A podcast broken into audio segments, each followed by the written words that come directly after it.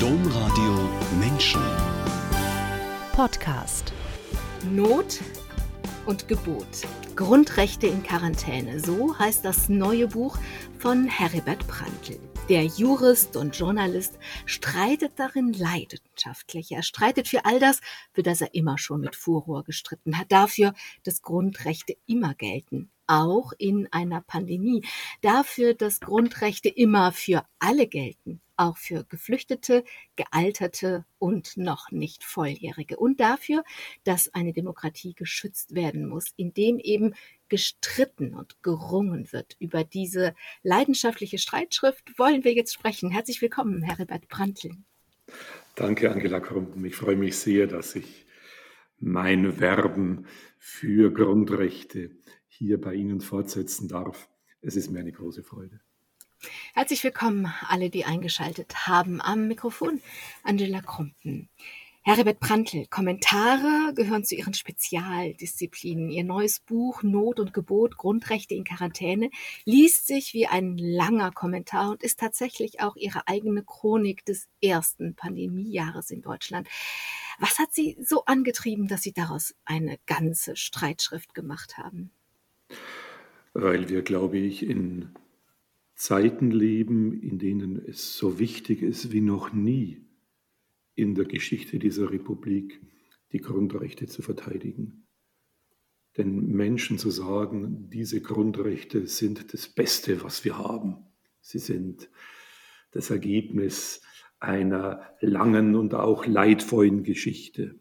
Und äh, in diesen ersten Artikeln des Grundgesetzes ist aufgeschrieben, was für unsere Gesellschaft wichtig ist. Und das ist wichtig nicht nur für Zeiten, in denen es uns gut geht. Es ist besonders dann wichtig, wenn es uns schlecht geht, wenn wir Notzeiten überstehen müssen. Und in diesen Notzeiten dürfen wir dürfen wir die Leuchttürme nicht ausschalten, sondern wir müssen uns daran orientieren. Oder ich bin ja jemand, der beim Kommentieren gerne in Bildern redet und schreibt. Diese Grundrechte sind fest verwurzelte Bäume in unserer Gesellschaft. Und äh, man darf nicht daran gehen, äh, jetzt in Pandemiezeiten sie umzuhacken und abzusägen.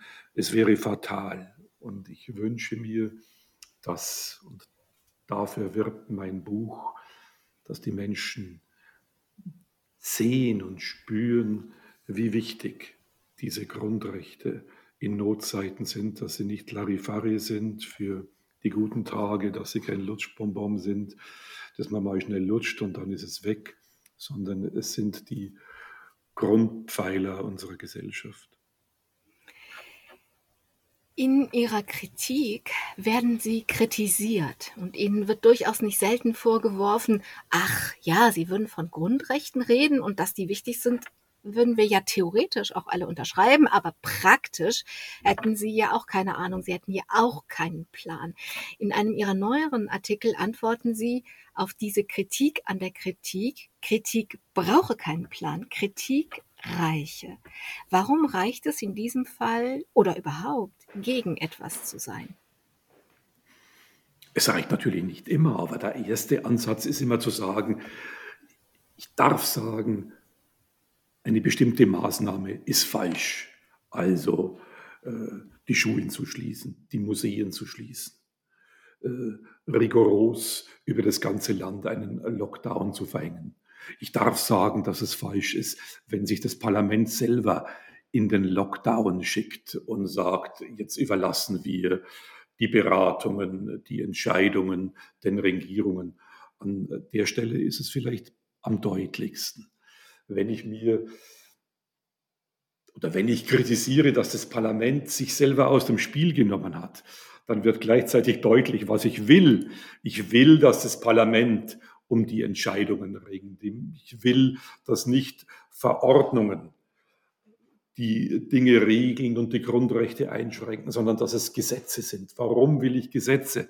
Weil Gesetze in ganz anderer Form diskutiert und beschlossen werden, weil hier ein bestimmtes Prozedere herrscht, weil hier große Debatten im Parlament stattfinden, weil diese Debatten in der Öffentlichkeit stattfinden, weil äh, Sachverständige gehört werden, die Sachverständigen, die Fraktionen benennen Sachverständige, dann gibt es Sachverständigenanhörungen. Das heißt, diese Anhörungen, der eingeholte Sachverstand ist viel breiter, als er dann ist, wenn nur die Verwaltungen schnelle Verordnungen erlassen.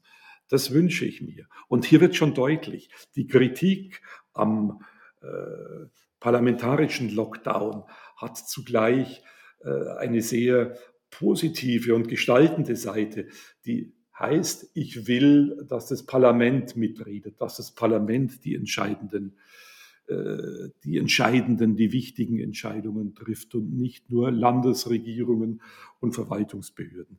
Da steckt in meiner Kritik an der Praxis, an der Verordnungspraxis zugleich der Hinweis, wie es wirklich in einer Demokratie gehen müsste, nämlich es müssen die Parlamente entscheiden. Und die Parlamente können auch schnell entscheiden, zu sagen, äh, die Stunde der Not ist die Stunde der Exekutive. Das kann man nicht mehr sagen nach 13 Monaten. Und in früheren Zeiten haben die Parlamente oft genug gezeigt, dass sie auch schnell entscheiden können. Wer sagt, die Parlamente sind unfähig, in Notzeiten zu entscheiden, der sägt am äh, Fundament der Demokratie. Das heißt, in Ihrer Kritik liefern Sie den Plan, der Ihnen vorgeworfen wird, dass Sie ihn nicht hätten, eigentlich mit? Indem sie sagen, Leute, ihr habt ein Gremium, in dem ihr all die verschiedenen Aspekte mit einbeziehen könnt, dann tut das bitte schön ja. auch. Und dann äh, wird in diesem Gremium, das Bundestag heißt, das Parlament heißt und das die Seele und das Herz der Demokratie ist, hoffentlich umfassend diskutiert. Dann wird über einige einzelne Maßnahmen hm, intensiver diskutiert. Dann wird darüber geredet, ob man tatsächlich im äh, freien äh, Masken tragen muss, ob es geboten ist, den Sport im Freien zu untersagen, ob es geboten ist, bei Restaurants auch das Sitzen im Freien zu untersagen, was ja die Spezialisten für Aerosol, Ausstöße. Man lernt äh, jetzt die Namen von allen möglichen Wissenschaftlern kennen, die in den verschiedenen Bereichen hier tätig sind. Die Virologen sind im ersten Jahr der Krise wirklich intensivst gehört worden. Sie haben sich sofort gemeldet. Ich denke, es gibt äh, in der Krise noch ganz andere Wissenschaften, die wichtig sind und die in der Zusammenschau dann zu den richtigen und guten Maßnahmen führen. Es ist ja nicht so, dass äh, jemand, der um die richtigen Entscheidungen ringt, alles ablehnt, sondern es geht darum, bei so eingreifenden und einschneidenden Maßnahmen, wie wir sie erleben, das sind die einschneidendsten Grundrechtseingriffe, die wir in der Geschichte unseres Landes jemals erlebt haben, die richtigen und die verhältnismäßigen zu finden. Und darum muss man kämpfen. Und dafür kämpfe ich. Nicht einfach, dafür sind Grundrechte zu wichtig, zu sagen, jetzt drücken wir mal hier, jetzt schieben wir mal den Artikel weg, jetzt schränken wir die Bewegungsfreiheit ein, jetzt schränken wir die Berufsfreiheit ein, die Gewerbefreiheit, sondern wir müssen möglichst genau wissen, was wirkt wirklich und auch, was richte ich mit meinen Maßnahmen an. Und da, jetzt bin ich wieder beim Ausgangspunkt, glaube ich, ist das Parlament mit all den Möglichkeiten, die es hat, der Diskussion, der Sachverständigenanhörung, der richtige Ort. Und dort wird um die richtigen Wege gerungen. Welche Erfahrung machen Sie denn? Also Sie sind da jetzt nicht vom Himmel gefallen. Auf einmal gibt es Herbert Prantl und auf einmal erzählt er von Grundrechten. Das macht Herbert Prantl ja schon handgestoppte 35 Jahre oder so. Genau so, handgestoppt ist richtig. ähm, welche Erfahrung machen Sie denn, wenn Sie das Gleiche, was Sie immer gesagt haben, jetzt in diesem Kontext sagen?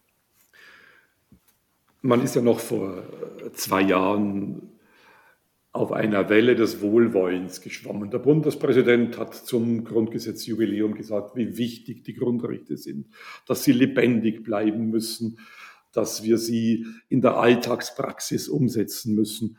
Und das galt eigentlich alles als Selbstverständlichkeit und die Grundrechte waren eine gelebte Ordnung. Und jeder von uns ging davon aus, Sie sind das Fundament unserer Demokratie. Und wenn man das jetzt sagt, wird man nicht selten schief angeschaut. Da wird einem gesagt, sagen Sie mal, Brandl, gehören Sie jetzt auch zu diesen Verschwörungstheoretikern? Gehören Sie jetzt auch zu diesen seltsamen Menschen, die Corona leugnen? Nein, dazu gehöre ich nicht. Ich sehe die große Gefahr, ich sehe den Ernst der Lage und ich sehe zugleich, wie wichtig in diesem Ernst, wie wichtig in dieser Situation die Achtung der Grundrechte ist. Und ich will mir sie nicht von, den, von dem Virus auffressen lassen. Und ich will vor allem nicht, und das ist ein ganz wichtiger Satz, ich will vor allem nicht, dass wir die Grundrechte mit den Reichsbürgern und irgendwelchen Radikalen und Extremisten alleine lassen. Die Grundrechte sind zu wichtig, um sie hier wegzuschieben und äh, der Heuchelei von Radikalen zu überlassen, die plötzlich sich die Grundrechte wie einen Tarnanzug anziehen. Nein, dies will ich nicht als Bundesgenossen haben. Ich will das machen, was ich immer gemacht habe, die Grundrechte als die Substanz dieser Demokratie zu betrachten und dafür zu werben, dass wir mit diesen Grundrechten in der Pandemie gut leben können. Es geht um das Leben der Gesellschaft und die Grundrechte sorgen für das Leben der Gesellschaft auch in anstrengenden Zeiten. Das heißt, wenn Sie vor zwei Jahren noch Teil von einem Mainstream waren, die die Grundrechte gefeiert haben, was es ja auch sind. Ich finde, es ist immer es sind Sternstunden gewesen, die da vor 76 Jahren mittlerweile in Europa, was da, was die, die Frauen und Männer in die Verfassungen reingeschrieben haben. Das heißt, vor zwei Jahren war das irgendwie noch so ein, so ein Mainstream. Sie haben gesagt, auf einer großen Welle bin ich geschwommen. Aber nicht immer, Frau Grumm, nicht immer. Nee, Schauen. nee, nee, ich weiß, ich weiß, bei den Geflüchteten gar nicht. Ich will auf was anderes raus. Ja. Das, weil bei den, Sie haben gesagt, da hat der Bundespräsident gesagt, ja, und die müssen mit Leben gefüllt werden. Und jetzt ist sozusagen der Fall eingetreten, wo sie mit Leben gefüllt werden. Und jetzt sind es leere Worte. Das ist das, was mir zu schaffen macht, was ich bedauere und warum ich dieses Buch geschrieben habe. Die Grundrechte dürfen keine leeren Worte sein. Und äh, ich muss für jedes einzelne Grundrecht werben. Jetzt habe ich das Gefühl, bei bestimmten Grundrechten ist es leichter als bei anderen. Beispielsweise bei der Versammlungsfreiheit haben die Gerichte sehr schnell gesagt, die sind auch in der Krise wichtig. Wir können die Versammlungsfreiheit nicht einfach abschalten. Die gehört zum Kern unserer Demokratie. Allmählich, glaube ich, ist es auch so, dass die Gewerbefreiheit äh, für besonders wichtig gehalten wird, weil man zu Recht das Gefühl hat, wir können nicht äh, die ganze äh, mittelständische Wirtschaft abschalten. Da wird geklagt und ich habe den äh, Eindruck, die Verwaltungsgerichte äh, wird äh, der Lockdown in den nächsten Monaten sehr beschäftigen. Da werden Musterprozesse vorbereitet. Es kann gut sein, dass das Jahr 2021 nicht das Jahr der Virologen, sondern das Jahr der Juristen wird. Aber es sind ganz bestimmte Grundrechte, die hier vor die Gerichte getragen werden. Bei der Versammlungsfreiheit haben wir es schon erlebt. Und jetzt ist es die Gewerbefreiheit, die Berufsausübungsfreiheit, die Freiheit, seinen, äh, seinen Lebensunterhalt zu verdienen. Ein wichtiges Recht. Und die Gerichte werden hier im Lauf der nächsten Wochen und Monate einiges sagen, aber äh, die Grundrechte umfassen mehr. Und ich nehme an, dass äh, wir oder ich hoffe, dass die Grundrechte der Künstler, der, des ganzen kreativen Bereichs auch sich intensiver zu Wort melden, die lebensweltlichen und die zivilgesellschaftlichen Eingriffe sind ja auch ungeheuer stark und die dürfen bei der rechtsstaatlichen Aufarbeitung dieser Krise nicht unter den Tisch fallen. Wir müssen wirklich sehen, äh, die ganzen Einschränkungen, die, das, die soziale Distanz, die zum neuen Motto erhoben worden ist, die tut der Demokratie weh. Und äh, Demokratie lebt von der Überwindung sozialer Distanz. Und wir müssen auch schauen, wen tun wir mit den äh, Verboten, mit den Kontaktverboten, mit den Schließungen von Sporteinrichtungen, von Gastronomie, von Universitäten. Es finden ja kaum noch äh, Präsenzveranstaltungen statt. Wen tun wir besonders weh? Ich glaube, dass momentan zum Beispiel die Universitäten die besonders Leidtragenden sind. Junge Menschen erleben das tagtäglich, wenn sie nicht mehr an die Uni dürfen, wenn auch noch die Sporteinrichtungen geschlossen haben, wenn die Gastronomie geschlossen ist. Welche Räume bleiben dann den jungen Menschen noch? Sie sind, so hat der Rechtsprofessor Oliver Lepsius ausgedrückt, die jungen Menschen, die junge Generation ist durch die Akkumulation der Pandemie, der Pandemiemaßnahmen fast schon zu einer kontaktfreien Generation verdammt. Und die Frage, die sich dann für den Juristen anschließt, ist das eine gerechte Verteilung der gesellschaftlich geschuldeten Solidarität? Und ich glaube, das ist sie nicht. Und darüber möchte ich gern nachdenken, wie wir es besser schaffen, die Maßnahmen, die wirklich noch notwendig sind, gerecht in ihren Lasten zu verteilen.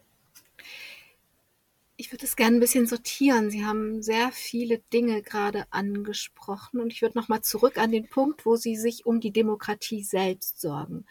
Das ist etwas, was ich äh, also in, in absolut teile. Also ich mache mir um viele Menschen sorgen, aber auch um unsere Demokratie. Und was mir oft begegnet ist, dass die Menschen sehr pauschal reden. Also es ist viel Verachtung für Politiker und Politikerinnen dabei. Es ist viel Bashing. Es ist viel einfach, ach, die haben ja alle keine Ahnung, die denken nur an sich. Das wird natürlich trefflich gefüttert von Politikern, die sich an Masken bereichern und so weiter. Aber meine Sorge ist, wenn wir die, die wir gewählt haben, verachten, dann verachten wir uns ja selber, dann verachten wir diese ganze Demokratie. Und ähm, also was wir kommen, ich würde gerne gleich noch zu dem kommen, was, ähm, was alles so im Einzelnen passiert, aber dieses, dieses, was so schmerzlich errungen worden ist in diesem Land, diese demokratische Verfassung, ähm, was kann man tun, dass das nicht, tja, dass, dass das nicht so verachtet wird, was passiert? Also mein also Reflex ist dann, mein Reflex ist dann zu sagen, das sind auch nur Menschen und die vertreten uns und die tun ihr Bestes. Und wenn ich ihr Buch lese, dann denke ich, oh, Frau Krumpen, kann sein, dass sie Teil des Problems sind, weil ich zu wenig nein, nein. kritisch bin. Nein, nein, sie sind nicht Teil des Problems. Wir dürfen nur nicht das Kind mit dem Bade ausschütten und die Politiker mit denen, das Gros der Politiker mit denen gleichsetzen, die den Parlamentarismus pervertieren. Sie haben die Leute angesprochen, die sich bereichern, die Nebentätigkeiten haben, die eigentlich zur Haupttätigkeit werden, bei denen man nicht das Gefühl hat, dass sie sich mit äh, Leib und Seele, mit Herz und Verstand, mit allem, was sie an Kenntnissen haben, für ihre Tätigkeit als Volksvertreter einsetzen. Das sind die schwarzen Schafe. Die schwarzen Schafe sind nicht die Mehrheit, die Mehrheit der Politiker, der Politikerinnen und Politiker müht sich.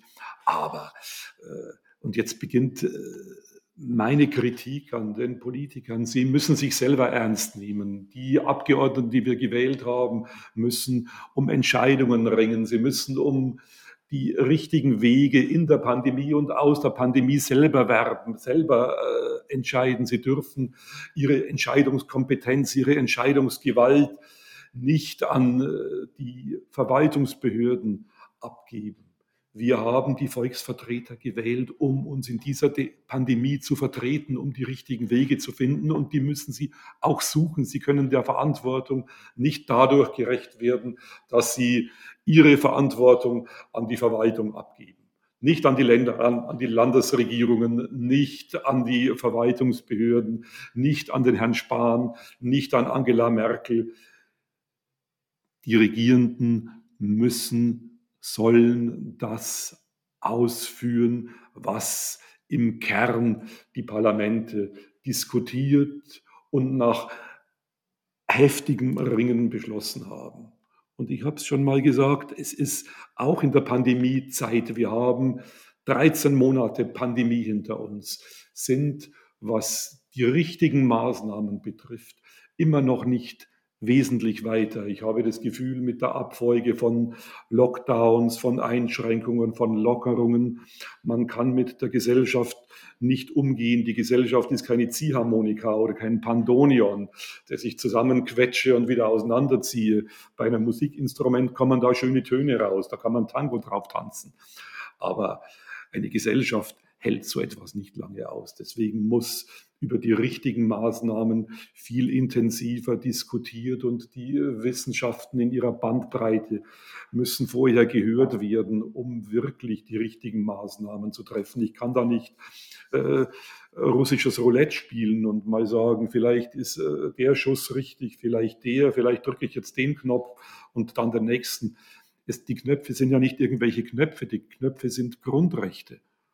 Und äh, die Grundrechte gehören zum Leben dieser Gesellschaft. Und wir dürfen das Leben dieser Gesellschaft nicht ausschalten. Es geht um Leben, es geht um Gesundheit des Einzelnen, aber es geht in dieser Pandemie auch um die, das Leben und die Gesundheit der Gesellschaft.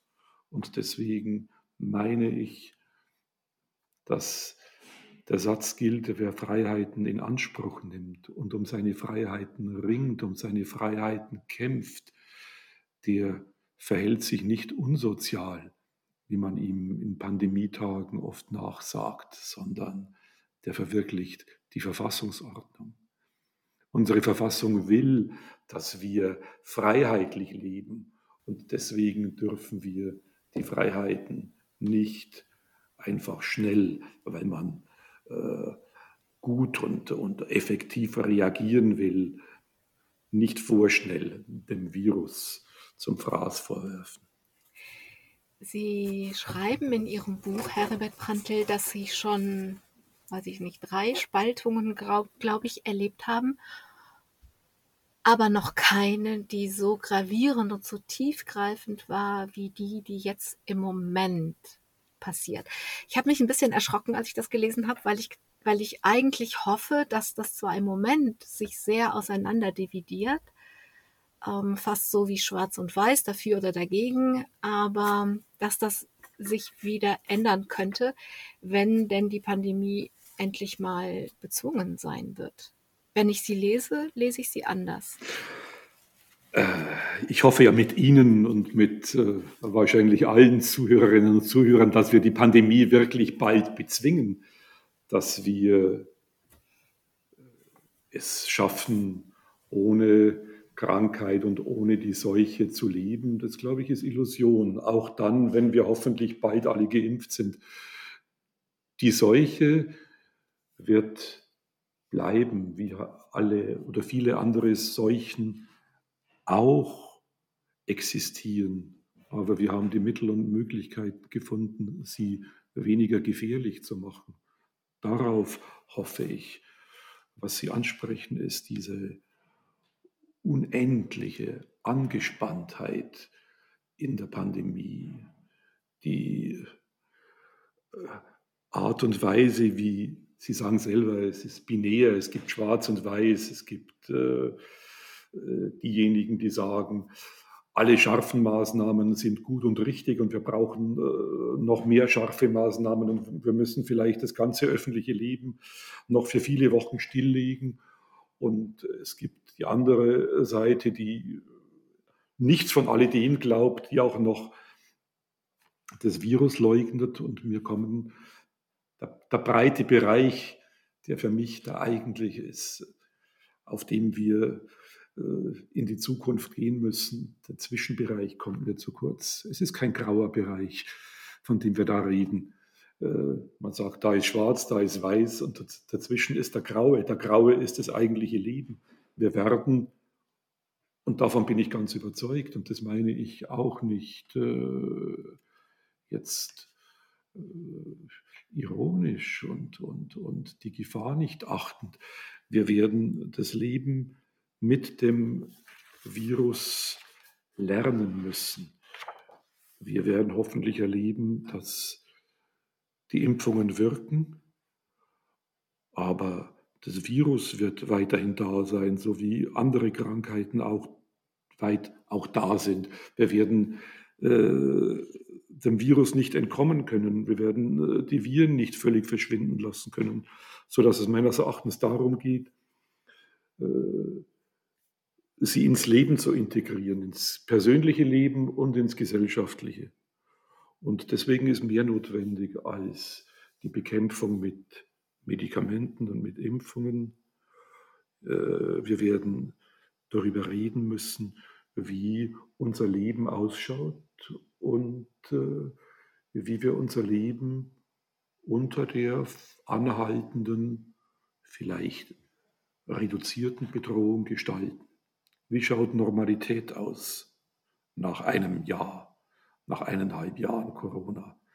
Es, glaube ich, kann nicht sein, dass wir die Kinder weiterhin nur digital und zu Hause unterrichten. Wir können nicht ein monate- und jahrelanges äh, Homeschooling für Kinder etablieren. Es kann nicht sein, dass äh, die Universitäten geschlossen bleiben.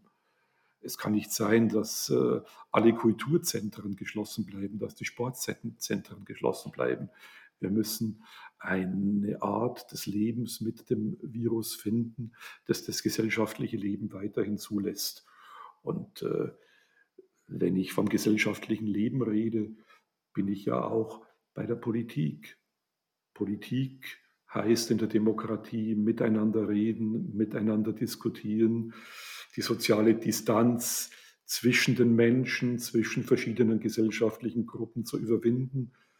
Es zeigt sich ja auch schon in dem, was wir die nächsten Monate erleben wollen. Wir wollen einen Wahlkampf erleben. Und der Wahlkampf äh, vor der sehr wichtigen Bundestagswahl kann er nicht bloß äh, auf dem Fernsehschirm stattfinden. Wahlkampf muss in Versammlungen stattfinden, er muss auf der Straße stattfinden. Wir haben immer gelächelt über die Tapetentische, die in den Fußgängerzonen stehen.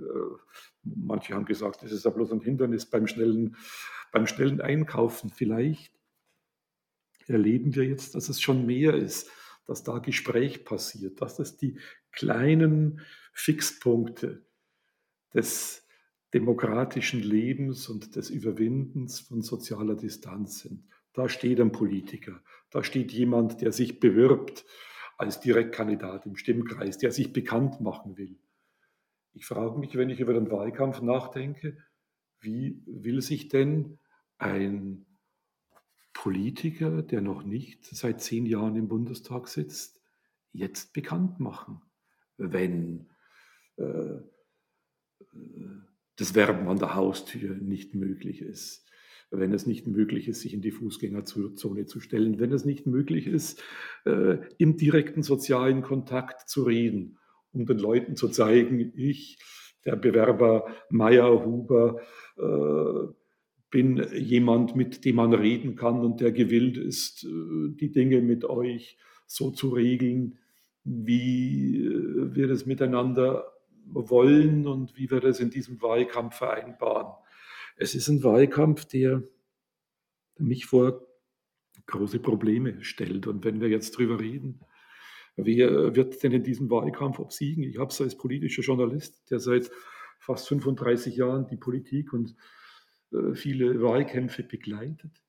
Ich, mir ist es noch nie so schwer gefallen, Prognosen zu stellen. Prognosen für Kanzlerkandidaten, Prognosen für äh, das Schicksal und das Reisieren von Parteien, Prozentzahlen vorauszusagen. Warum ist es so schwer? Weil ich habe das Gefühl, ein Wahlkampf in Pandemiezeiten ist wie eine Fahrt in der Geisterbahn. Man weiß nie, welches Gespenst hinter der nächsten Kurve auftaucht und wie äh, ein Politiker, eine Politikerin, wie eine Partei dann mit diesem Gespenst umgeht. In der Geisterbahn weiß man, das klappt schnell runter und dann ist es weg und man fährt um die Kurve und es kommt das nächste Gespenst. Aber hier schaut ja ein ganzes Land zu, tritt auch in, in, in Interaktion zu den handelnden Parteien. Und äh, das ist fast nicht vorhersehbar.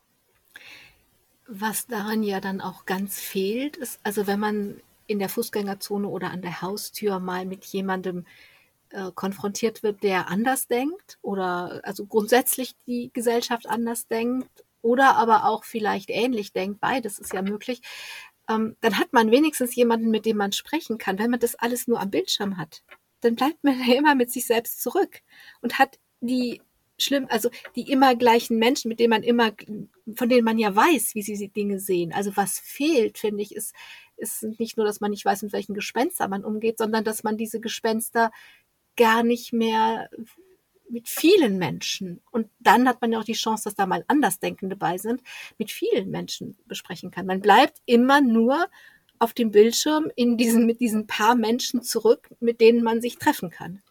Richtig. Und dann wird gesagt, ah, ja auch ich immer wieder, aber Brandl, Sie wissen doch selber, mit Zoom-Konferenzen kann man doch ganz viel erledigen und vielleicht viel effektiver. Wir alle haben viele Zoom-Konferenzen und Zoom-Sitzungen erlebt. Man rühmt, dass die konzentrierter sind und äh, kürzer. Aber es ist doch so, und die Erfahrung haben wir doch alle gemacht, dass ganz, ganz viel fehlt.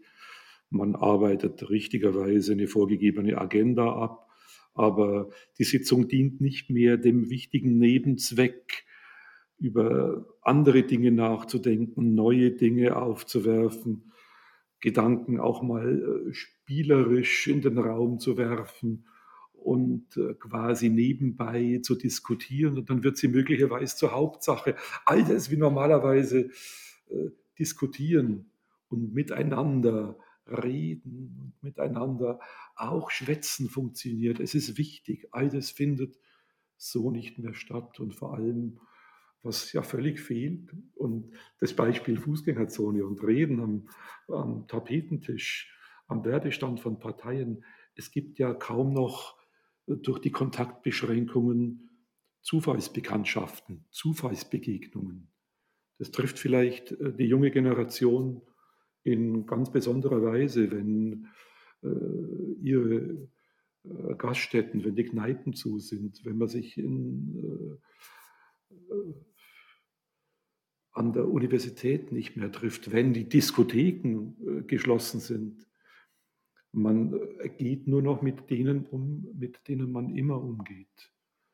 Das heißt, das Leben reduziert sich wirklich sehr stark und ja, das ist eine gewisse Perspektivlosigkeit. Diskotheken auch im wirtschaftlichen Bereich messen, die es derzeit nicht mehr gibt sind institutionalisierte Orte der Zufallsbekanntschaft. Diese Orte haben ja auch den Zweck, Bekanntschaften zu fördern. All das findet momentan nicht mehr statt. Bekanntschaften fördern geht ja bis dahin, dass ich dort die Menschen finde, mit denen ich vielleicht die nächsten Jahre, vielleicht sogar ein ganzes Leben verbringe.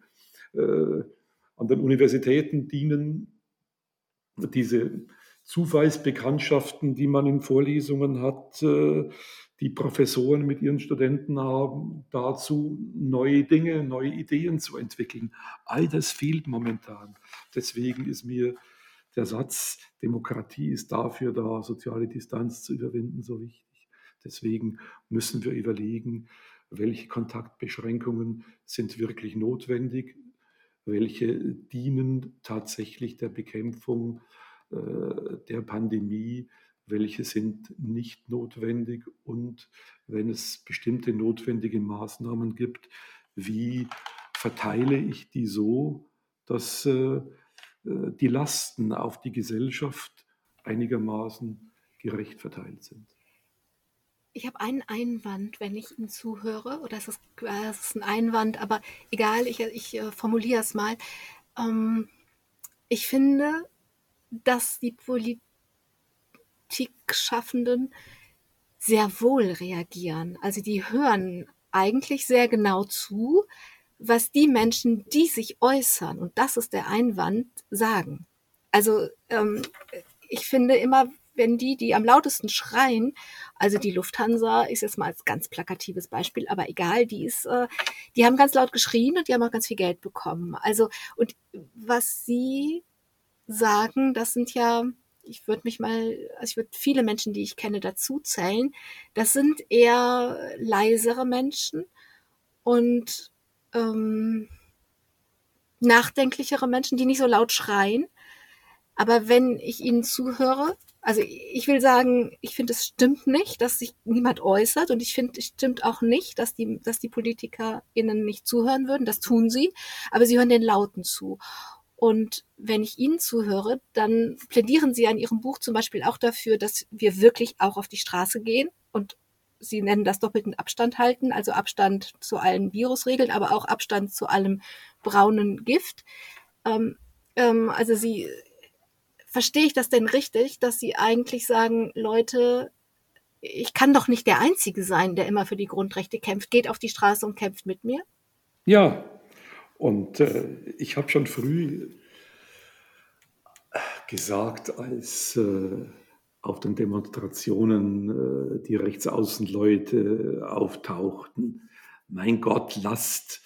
Und der Appell ging an die Gewerkschaften, die ja demonstrationserfahren sind. Im Übrigen, ich brauche gegebenenfalls auch den Streik in der Demokratie, weil der Streik ein wichtiges Mittel ist, um Arbeitsbedingungen zu verbessern. Und gute Arbeitsbedingungen sind gerade in der Pandemie wichtig. Wenn ich auf äh, den Streik verzichte, wenn das heißt, aber bitte doch nicht in diesen Zeiten, dann äh, schiebe ich die Arbeitnehmerrechte weg. Und äh, die Arbeitnehmerrechte sind gerade jetzt, wo wir um die Zukunft der Arbeit äh, uns Gedanken machen, wichtiger denn je. Und äh, bei den Demonstrationen dachte ich mir, wenn jemand Demonstrationserfahrung hat in diesem Land, wenn jemand Versammlungen leiten kann, dann waren es immer die Gewerkschaften, nicht nur am 1. Mai, sondern auch bei vielen anderen äh, Demonstrationen. Darum meinte, meine ich, sollten, wenn es um das Werben für Grundrechte geht, für Versammlungsfreiheit, für Religionsfreiheit, für Demonstrationsfreiheit, für die Zukunft der Arbeitnehmerrechte, die Gewerkschaften mit dabei sein und gegebenenfalls zeigen, wie organisiere ich solche Versammlungen und solche Demonstrationen, dass nicht die Rechtsaußenleute und die Reichsbürger hier dominieren, sondern dass die dominieren, die tatsächlich für die Grundrechte werben und für die Grundrechte eintreten. Die Grundrechte, ich sage es gerne auch dreimal, sind so wichtig um sie diesen Außenseitern zu überlassen, die sich mit Grundrechten nur tarnen wollen und sich letztendlich nobilitieren. Die Grundrechte sind für uns alle. Und ich hätte mir auch gewünscht, jetzt gehe ich mal weg von den Gewerkschaften, dass äh, die Kirchen sich äh, intensiver äh, eingesetzt hätten für ihre Gläubigen, die vielleicht gerade in der Pandemie die Kirche als äh, Schutzraum suchen und dort Angebote macht, äh, die ja, einem das Gefühl geben, man ist nicht allein. Ich war im Osternachtsgottesdienst und ich bin, ich liebe die Osternacht und die Rituale, die damit verbunden sind. Aber es war. Sie es war zusammen vor der Kamera. Es, es, war, es war wirklich kümmerlich. Und es mag ja nun sein, dass äh, man den Gesang reduzieren muss, dass man äh, nicht singen darf. Wobei ich mich wirklich frage, ob dann, wenn Gottesdienste im Freien stattfinden, dann äh, äh dieses Singverbot gelten muss. Kurz gesagt, ich habe das Gefühl, die Kirchen und die Verantwortlichen haben zu schnell gesagt, wir fügen uns jedweder Einschränkung. Ich bin ja nicht der Meinung, dass äh, die Kirchen sich hier völlig rausnehmen können aus der Verantwortung, aber äh, selbstbewusst auf äh, den Kern der Liturgie, der schönen Feier, zu bestehen und äh, die Dinge zu verteidigen, die für das Gemeinschaftsgefühl der Gläubigen wichtig ist. Da hätte ich mir doch eine, eine intensivere Diskussion der Bischöfe zum Beispiel mit äh, dem Staat gewünscht. Die Kirchen sind auch Freiheitsräume und äh, die Unabhängigkeit der Kirchen ist so wie die Unabhängigkeit der Justiz und die Freiheit der Universitäten ja nicht nur ein Privileg, man hat ja damit auch andere Öffentlichkeiten. Und äh, diese Öffentlichkeit sind wichtig. Und äh, Sie sagen gerade, die Lauten melden sich zu Wort, die setzen dann auch bestimmte Dinge durch. Meinetwegen die großen Fußballvereine sorgen dafür, dass zumindest die Bundesligaspiele und sonst was stattfinden kann. Und die Lufthansa sorgt dafür, dass äh, geflogen werden kann und sie sorgt dafür, dass sie genügend Milliardenhilfen kriegt.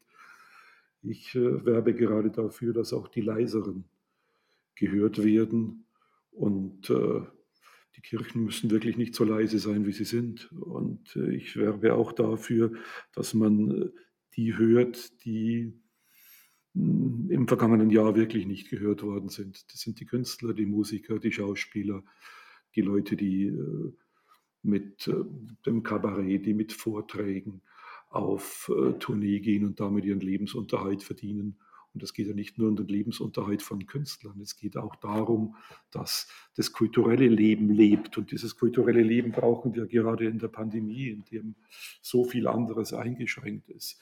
Ich werbe für Kultur in anstrengenden Zeiten. Die Theater sollen wieder spielen dürfen und es gibt doch gute und äh, durch die Wissenschaft äh, getestete Konzepte, wie man Theater, Konzerte durchführen kann. Und ich glaube, dass solche Veranstaltungen, dass die Kultur den Menschen in diesen Zeiten Hoffnung geben kann. Und diese Hoffnung darf man ihnen nicht nehmen. Die Hoffnung würde ich gern an den Schluss der Sendung stellen. Ich würde gern vorher noch die Heuchelei dazu nehmen, bevor wir zur Hoffnung kommen. Ähm, Sie haben, also jetzt geben Sie Ihre Stimme den Kreativen, denen, die im letzten Jahr quasi ein Berufsverbot bekommen haben. In Ihrem Buch sind es noch stärker auch noch andere Gruppen. Also da sind es wieder, wie immer, also wie auch vor der Pandemie, die Geflüchteten. Da nehmen Sie ein sehr schönes Bild äh, von Abraham und dem Menschenopfer, von den Menschen, die in Moria geopfert werden, damit ein Beispiel ähm, statuiert wird. Was mich aber noch, also was hat mich bewegt, was mich aber noch mehr bewegt hat, waren die alten Menschen. Weil da sagen sie, und ich fand es so, es tat so richtig weh zu lesen, aber es war auch richtig, weil es war, also es tat auch weh, weil es wahr ist, fand ich, dass es diese Heuchelei, die Alten zu schützen, dass es ein Vorwand ist, dass es der Vorwand ist. In Wirklichkeit, so habe ich sie verstanden, geht es darum, dass die Menschen sich nicht selbst infizieren wollen, also geheuchelte Vorsorge. Das ist diese geheuchelte Fürsorge, dass diese, diese Heuchelei, dass wir so tun, als würden wir die alten Menschen in dem Fall schützen, weil die ja so fragil sind. In Wirklichkeit wollen wir selber aber nicht infiziert werden. Habe ich Sie da richtig verstanden?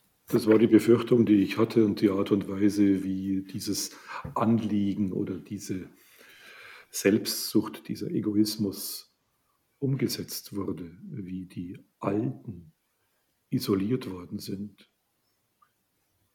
Es gehörte wirklich zu den schlimmsten Dingen, die ich in dieser Republik je erlebt habe. Und es mussten die Alten isoliert und einsam sterben, ohne nochmal ihren Ehegatten, ihren Ehepartner, ihren Lebenspartner, ihre Kinder gesehen zu haben. Es war eine hunderttausendfache Verletzung des Artikels 1. Die Würde des Menschen ist unantastbar. Hier wurde die Menschenwürde um Corona zu bekämpfen, in einer Weise verletzt, die mir unendlich wehgetan hat. Und ich habe an meine eigene Mutter gedacht, die vor der Pandemie gestorben ist, wie ihr die Begegnungen, wie uns beiden die Begegnungen am Sonntag, wir haben uns immer am Sonntag, wenn ich nicht gerade Sonntagsdienst bei meiner Süddeutschen Zeitung hatte, äh, Wir haben uns immer am Sonntag getroffen. Wir sind in den Gottesdienst gegangen. Ich habe sie in den letzten Monaten im Rollstuhl oder im Rollator äh, hingebracht. Wir haben ja auch versucht, was miteinander zu machen und ich habe gemerkt, wie das ihr Freude macht und Lebenswillen gibt und mir auch Freude macht. Diese ganz neue Art der Begegnung. Die Mutter war dement und ich habe erlebt, wie auch in der Demenz wunderbare Begegnung und Lachen und Freude möglich ist. Und wenn ich mir vorgestellt habe, und das haben wir viele Freunde und Bekannte erzählt, dass sie in den letzten Monaten des Lebens eines Angehörigen nicht dort sein konnten, dieses nicht mehr erleben konnten. Es ist und war ganz grausam. Und äh, diese Grausamkeit ganz vielen Menschen angetan zu haben, gehört zu den ganz schlimmen Dingen dieser Pandemiekrise und äh, der Art und Weise, wie man versuchte, sie zu bewältigen. Das war eine Todsünde der Pandemiebekämpfung. Man hat die Würde im Leben und die Würde im Sterben vieler, vieler alter Menschen und manchmal auch jüngerer. Ich habe auch äh, im Buch äh, die Schilderung eines Kollegen, dessen Frau schwer erkrankte, die auf der Intensivstation war, die er monatelang nicht sehen durfte. Und als er sie dann wieder sehen durfte, hat sie ihn nicht mehr erkannt. Ich habe Gänsehaut beim Lesen dieses Briefes des alten Kollegen gekriegt und mir gedacht, wir müssen ja aus der Krise lernen, wie immer wir das Lernen organisieren, ob in Untersuchungsausschüssen, ob in großer Aufarbeitung im Bundestag, das gehört zu dem Ersten, was wir lernen müssen, dass wir diese Art der Isolierung nie, nie mehr praktizieren dürfen. Wir müssen davon ausgehen, dass es neue, dass es neue äh, Epidemien gibt. Und ich wünsche mir sehr, dass wir aus den Erfahrungen der letzten 13, vielleicht 14 oder 15 Monate lernen und äh, bestimmte Maßnahmen, bestimmte ja, Grundrechtsverletzungen nicht mehr begehen. Wir können, werden nicht einfach das, was wir jetzt gemacht haben, nehmen wir die ganze Liste, die im Infektionsschutzgesetz seit einigen Monaten als Aufzählung steht, von der Schließung von äh, allen Geschäften über das Beherbergungsverbot bis zu den Masken, bis zu den Schulschließungen, bis zu den Schließungen von Theatern und Sportstätten. Es sind äh, fast zwei Dutzend solcher Maßnahmen beispielhaft genannt. Wir werden das nicht einfach als Blaupause hernehmen können für alle zukünftigen Krisen. Da werden wir schon äh, sehr viel differenzierter denken und planen müssen. Und ich hoffe, dass dafür Zeit und Gelegenheit ist. Herr Rebert Prantl, jetzt ist noch Zeit und Gelegenheit für eine Frage oder für ein Thema und das ist eines Ihrer Lieblingsthemen, nämlich die Hoffnung. Sie haben in einer Talkshow zu Karl Lauterbach gesagt, Herr Lauterbach, ich bin jemand, der gerne über Hoffnung schreibt und der den Leuten Hoffnung geben will, im Gegensatz zu Ihnen. Spielen wir das Spiel doch am Ende einmal ganz kurz. Sie sind an der Stelle von, suchen Sie sich aus, Karl Lauterbach, Herr Drosten, Jens Spahn, Angela Merkel, mir egal. Wie würden Sie den Menschen Hoffnung geben? Jetzt.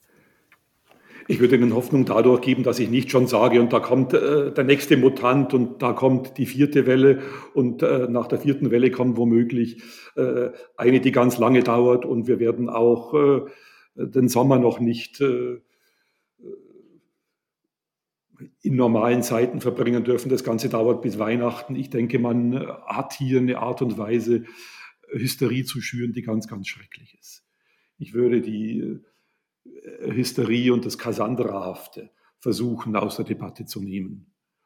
Ich äh, würde versuchen, dafür zu werben, dass man nicht mit äh, möglichst radikalen Maßnahmen nach jetzt 13, 14 Monaten Pandemie äh, weiter in die Zukunft schaut. Ich würde natürlich, wie es auch Lauterbach macht, für das Impfen werben, aber zugleich sagen, es gibt Hoffnung, es gibt Hoffnung der Gestalt, dass wir viele der Maßnahmen, die wir ausprobiert haben, nicht mehr brauchen. Ich habe Hoffnung der Gestalt, dass wir wieder intensiven sozialen Kontakt miteinander haben, dass wir das öffentliche Leben wieder hochfahren. Und ich würde das Hochfahren des öffentlichen Lebens vielleicht in vorsichtiger Form den Menschen vor Augen halten und in Aussicht stellen und gegebenenfalls auch bekennen, welche Fehler gemacht worden sind und welche wir nicht mehr machen. Und in der Hoffnung darauf, wieder ins Theater gehen zu dürfen, wieder vielleicht mit bestimmten Vorsichtsmaßnahmen einkaufen zu gehen, dass man mit bestimmten Vorsichtsmaßnahmen einen guten Urlaub verbringen kann, dass die Planbarkeit des Lebens wieder eintritt. Das würde ich den Leuten schon in Aussicht stellen wollen. Und das, glaube ich, ist auch richtig, wenn äh, die mit den dauernden äh, Warnmeldungen und äh, nur noch der Schwarzmalerei den Leuten die Planbarkeit ihres Lebens verloren geht, dann äh, hören sie irgendwann auf, den Warnungen zu glauben. Dann folgen sie auch irgendwann den Politikerinnen und Politikern nicht mehr. Und darum geht es ja auch bei der, äh, beim differenzierten Einsatz der Maßnahmen, dafür zu sorgen, dass die wirklich notwendigen Maßnahmen weiterhin befolgt werden. Das setzt voraus, dass ich nicht nur äh, Feuer schreie. Äh, wenn ich andauernd Feuer schreie, werde ich irgendwann nicht mehr ernst genommen. Das werfe ich Herrn Lauterbach vor und äh, deswegen halte ich den publizistisch, politisch, virologischen Verstärkerkreislauf, den ich im vergangenen Jahr erlebt habe, für schädlich. Man muss da, wo es notwendig ist, warnen. Man darf aber die Warnerei nicht zum Selbstzweck machen und auch nicht äh, die Warnerei zum äh, Mittel, um möglichst viel Klicks und möglichst viele Zuschauerzahlen zu erzielen. Den Verdacht hatte ich im vergangenen Jahr immer wieder. Die Hysterie äh, ist schädlich und ich würde gern die Gefahr der Pandemie auf das reale Maß zurückgeführt wissen. Ich glaube, damit können die Menschen, wie sie es im vergangenen Jahr gezeigt haben, einigermaßen umgehen. Und sie brauchen die Hoffnung, um endgültig aus der Pandemie herauszukommen. Und dann wünsche ich mir viel von dem, was wir jetzt in der vergangenen Stunde besprochen haben. Ein, ein großes Nachdenken darüber, was ist gut gelaufen, ein großes Nachdenken darüber, was ist schlecht gelaufen. Und dann, glaube ich, sind wir für die Zukunft einigermaßen gut gewappnet. Und dann würde ich gern in Ruhe wenn ich Frau Merkel, ab September ist es ja dann nicht mehr Herr Lauterbach, wenn ich äh, Politiker wäre, äh, die Gesetze, die wir haben, das Infektionsschutzgesetz, viele andere so verbessern, dass wir in künftige Pandemien und in künftige Krisen besser gehen. Nicht mit irgendwelchen Automatismen, sondern mit klugen, demokratischen Vorgaben und mit der Absicht, grundrechtsschonend und grundrechtsstolz in große und kleine Krisen zu gehen. Herbert Prantl, Ihre Hoffnung gründet auch oder ganz viel darin, dass wir diese Grundrechte nicht nur haben, sondern leben. Ich danke Ihnen für Ihre viele Zeit. Ich danke allen, die zugehört haben und ich hoffe sehr, dass das inspirierend war, diesen Graubereich zu sehen, in dem wir alle eine Stimme haben, ob laut oder leise. Und ähm, wer weiß, vielleicht nutzen wir jede und jeder von uns diese Stimme, die wir haben. Am Mikrofon war Angela Kumpen. Machen Sie es gut. Domradio Menschen. Weitere Informationen finden Sie auf domradio.de.